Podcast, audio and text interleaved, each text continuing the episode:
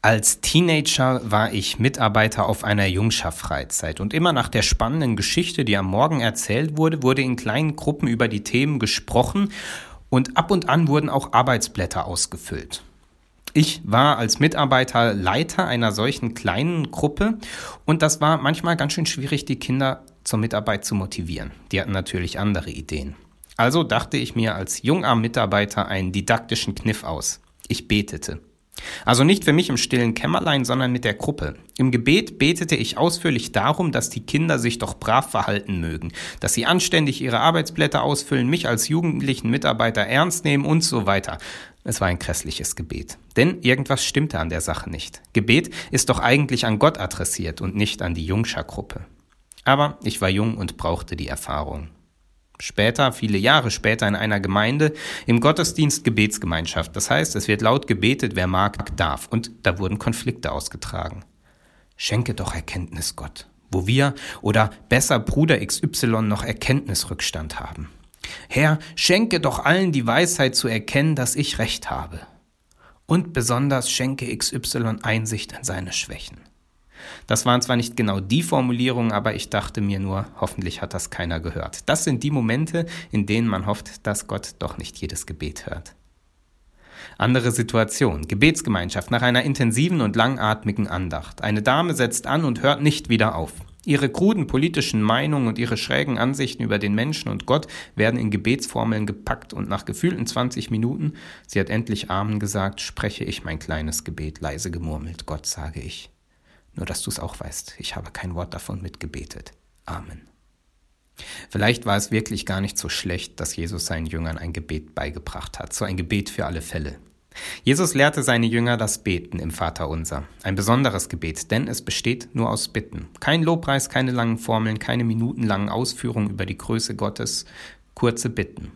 Das andere hat auch seinen Platz, allerdings nicht im Vaterunser. Das ist ein reines Bittgebet.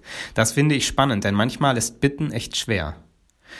Der schuldet mir noch einen Gefallen, aber wenn der dann aufgebraucht ist, darf ich dann nochmal bitten? Ich habe doch neulich erst um Hilfe gebeten. Jesus sagt hier, Gott zu bitten ist nicht schwer. Ich mache es euch vor. Bittet. Bittet um die Dinge des Lebens. Bittet um das, was auf dem Herzen liegt.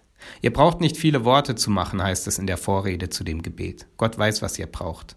Das Gebet braucht auch niemanden zu beeindrucken. Es muss nicht lange, nicht wohlklingend, keine Predigt, nicht grammatisch und semantisch präzis sein. Und es muss nicht lang und ausdauernd und ermüdend sein. Früher in der Antike, da gab es die Auffassung, dass man die Götter oder auch Gott durch sein Gebet ermüden muss. Ihn so lange bestürmen, ihn so lange bebeten, bis er schließlich Ja sagt. Eltern kennen unter Umständen dieses wirkungsvolle Phänomen. So muss das Gebet nicht sein. Das Gebet ist Ausdruck des Vertrauens, dass Gott nahe ist. Vertrauen darauf, dass Gott sich um uns sorgt, dass er unsere Nöte kennt. In manchen Beziehungen, da ist das auch so, da braucht es manchmal gar nicht viele Worte. Da reicht ein Blick, ein Wort, ein unvollständiger Satz, eine Andeutung, weil man sich kennt. Ich finde das einen schönen Gedanken. Ich muss im Gebet nicht alles erklären. Ich muss nicht alle meine Bitten ausführlich begründen. Man kennt sich. Das klingt auch in der Anrede an Vater.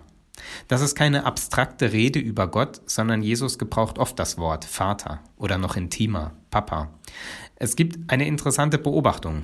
In den Evangelien ist sprachlich immer unterschieden, wenn Jesus über Gott als Vater spricht zwischen mein Vater aus seiner Sicht und aus der Perspektive der anderen Menschen euer Vater. Diese Unterscheidung ist konsequent durchgezogen in den Evangelien, bis auf eine Stelle, im Vater unser.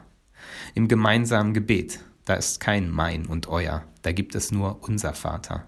Jesus nimmt seine Jünger mit hinein in seine Beziehung mit Gott und sagt, so verbunden bin ich mit Gott, genauso verbunden seid ihr. Das Vaterunser, das begegnet uns zweimal in der Bibel. Einmal im Matthäusevangelium, einmal im Lukasevangelium, in zwei Fassungen sozusagen. Ähnlich, aber nicht identisch. Die Matthäus-Version, die wir auch im Gottesdienst beten, die ist die etwas längere. Matthäus hat den Text des Gebetes wohl etwas erweitert, durchaus passend erweitert. Ich will zu den ersten drei Bitten im Vaterunser jeweils einen kurzen Gedanken formulieren. Es geht los und heißt, Vater unser im Himmel, geheiligt werde dein Name. Jetzt hat man das Gebet so oft gebetet und diese Zeile ist doch immer irgendwie komisch, finde zumindest ich. Was soll das heißen? Oft findet man dann die Erklärung, dass man Gottes Namen ehren soll. Ungefähr so wie in den zehn Geboten. Den Namen Gottes nicht missbrauchen oder so ähnlich. Lustigerweise steht das da gar nicht. Es ist eine Bitte an Gott und wird oft als eine Art impliziter Adhortativ verstanden. Adhor was? Eine Selbstaufforderung oder mehr noch eine Selbstermahnung, dass man doch bitte das so nicht tun soll. In einer anderen Bibelstelle, die vielleicht etwas Licht auf diese Stelle werfen kann, da ist davon die Rede, dass Gottes Name geheiligt werden wird. In Ezechiel, in dem Propheten Ezechiel, da spricht Gott. Und er sagt, ich werde meinen Namen heiligen. Ich werde meinen Namen heiligen. Das Volk Israel war in großer Not und Gott spricht zu ihnen und sagt, ich werde meinen Namen heiligen, indem ich euch rette, indem ich handle. Die Bitte, dein Name werde geheiligt, die könnte also umformuliert werden in, zeig dich Gott, mach dich sichtbar auf dieser Welt, mach dich erkennbar in dem Chaos und in der Not, die an vielen Orten herrscht. Dein Reich komme. Ich glaube, in den ersten drei Bitten steckt eine gewisse Dramaturgie. Die erste Bitte gilt Gott, zeig dich. Die zweite Bitte, dein Reich komme, die ist etwas kniffliger. Wenn Jesus vom Reich Gottes spricht, dann hat das immer zwei Richtungen.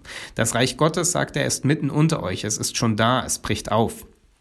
Die andere Perspektive ist, das Reich Gottes kommt. Wir warten darauf, seid bereit, Gegenwart und Zukunft. Schon jetzt, Schon jetzt ist Platz zum Mitmachen. Oder mehr noch, Reich Gottes ist genau da, wo wir aus und in dieser Liebe leben. Es ist da, wo Menschen lieben, wo sie vergeben, teilen, hoffen, vertrauen. Da ist Reich Gottes. Und Reich Gottes ist noch nicht auf dieser Welt. Denn wenn wir sie anschauen, diese Welt, dann sind diese anderen Orte nur kleine Inseln. Der große Ozean, die weiten Teile der Welt, die sind nicht so. Da gelten andere Regeln und Gesetze oder keine. Oder das Recht des Stärkeren oder des Kapitals. Bitte, die Bitte hat damit eine doppelte Zielrichtung. Vielleicht könnte man es so formulieren.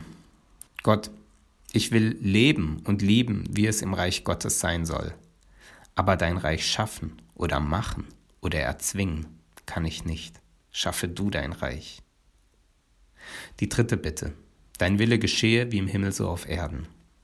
Die Dramaturgie der Bitten geht von der Bitte an Gott, er möge sich zeigen, hinzu, er möge sein Reich, an dem wir mitbeteiligt sind, aufrichten und landet dann bei uns Menschen. Matthäus platziert das Vaterunser mitten in der berühmten Bergpredigt. Die Rede, in der Jesus sagt, man soll seine Feinde lieben, man soll vergeben, man soll nicht richten, nicht hassen und so weiter. Am Ende dieser Rede, da gibt es ein Gleichnis und da sagt Jesus, wer diese meine Worte hört und danach handelt, ist ein kluger Mensch, der sein Haus auf Fels baut. Das Tun spielt im Matthäusevangelium eine wichtige Rolle. Gottes Willen kennen, das ist für ihn eine Sache, eine wichtige. Die wichtigere noch ist das Tun. Macht es, lebt so, das ist die Aufforderung. Lebt, vergebt, liebt, helft, besucht, erbarmt, tröstet, heilt. Wo das geschieht, da geschieht Gottes Wille. Wenn man nun also betet, dein Wille geschehe, dann klingt für mich da eine Beteiligung für mich selbst für uns Menschen mit an. Gott, so könnte man es vielleicht formulieren, dein Wille geschieht im Himmel. Das ist schön und gut. Dein Wille soll auch hier geschehen, auf dieser Welt. Dein Wille ist keine Moralanstalt, sondern Aufforderung, Menschen, ja sogar seine Feinde zu lieben. Dein Wille soll geschehen, dann hilf mir, dann hilf mir bitte ganz kräftig dabei. Amen.